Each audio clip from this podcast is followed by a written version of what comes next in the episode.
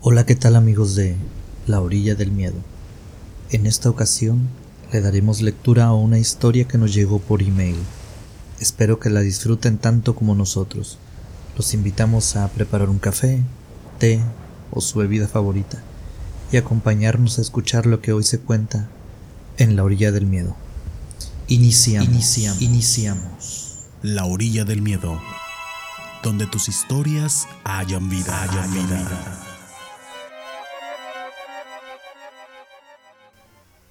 Hola, los saludo y felicito por el proyecto de la orilla del miedo. Aprovecho para enviar también un saludo a la comunidad desde el estado de Tamaulipas y decirles que me gustan mucho las historias que han publicado.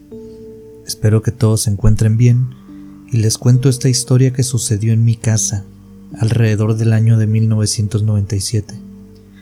Unos primos habían decidido ir a pasar el fin de semana. Obviamente jugaríamos, y eso a mí me emocionaba mucho. Siempre los esperaba muy ansioso ya que nos llevábamos súper bien. Siempre nos divertíamos mucho juntos. En el segundo piso de mi casa, subiendo las escaleras, hay un pasillo y dos recámaras. En uno de estos cuartos, mis primos y yo lo usábamos para jugar. Hacíamos de todo, juegos de mesa, encantados, lo que fuera que se pudiera hacer. Necesitábamos nuestro espacio libre de supervisión y crítica adulta. El caso era divertirnos, y justo en eso estábamos cuando mamá llegó con un colchón individual y lo puso en el pasillo. Me explicó que ahí es donde dormiríamos ella y yo. No recuerdo si cedimos nuestras habitaciones a las visitas o por qué íbamos a dormir en el pasillo, pero lo que sí estoy seguro es que estaba yo muy emocionado por la aventura que esto significaba que mis primos durmieran en nuestra casa y que además yo dormiría en el pasillo con mi madre. Sé que no suena muy emocionante de primera, pero a esa edad cualquier cosa nueva yo la veía como algo interesante.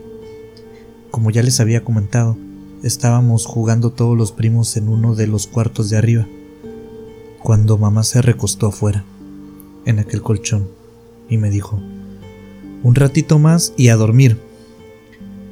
No sé cuánto tiempo pasó entre ese aviso y el segundo, así que mucho menos sé lo que tardaron en llegar los demás recordatorios. Estábamos todos tan entretenidos que no hicimos mucho caso de las peticiones para irnos a dormir.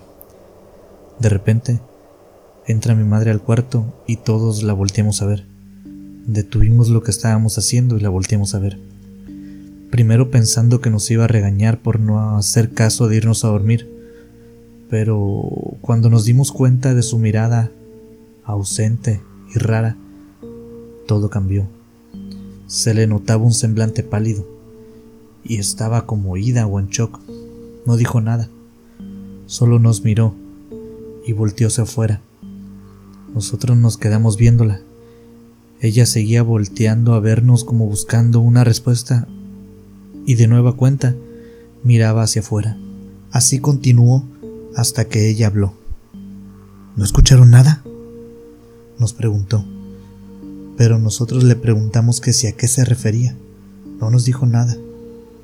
Y le volvimos a insistir diciendo que nosotros estábamos jugando y distraídos de todo. Caímos en cuenta que la situación era seria. Le preguntamos qué es lo que pasaba. Y con una voz muy lenta y baja nos dijo que estaba ella recostada en el colchón cuando sintió que el colchón se hundió, sintió claramente como un pie hizo que el colchón se hundiera sobre su cabeza.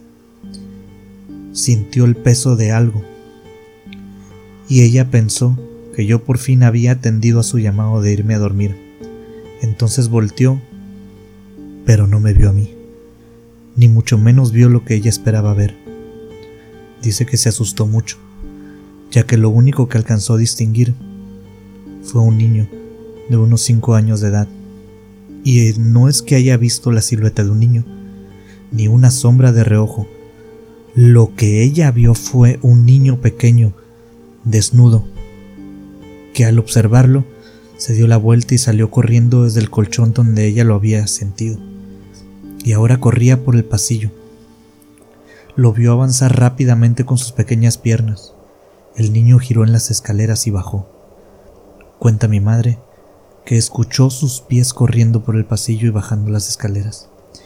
Inmediatamente se puso de pie y fue a la habitación donde estábamos jugando todos para preguntarnos si habíamos visto o escuchado algo, o si sabíamos de este niño. Pero nadie vio nada ni escuchó nada. Estuvimos conversando y pensamos que quizás era algún vecino travieso que por azares del destino había entrado en nuestra casa. Pensamos que alguien debía bajar al primer piso y revisar para salir de duda. Pero lógicamente nadie se ofreció. De hecho, empezó una nueva aventura, porque tuvimos que dormir todos juntos. Tuvimos que pasar la noche con la luz encendida y haciendo guardias. Todo esto después de que mamá nos contara lo que le había pasado. Hoy nadie lo ha vuelto a ver, ni lo ha vuelto a escuchar pero mamá dice que lo recuerda claramente. Recuerda el sonido de aquellos pies y la espaldita corriendo por aquel, por aquel pasillo.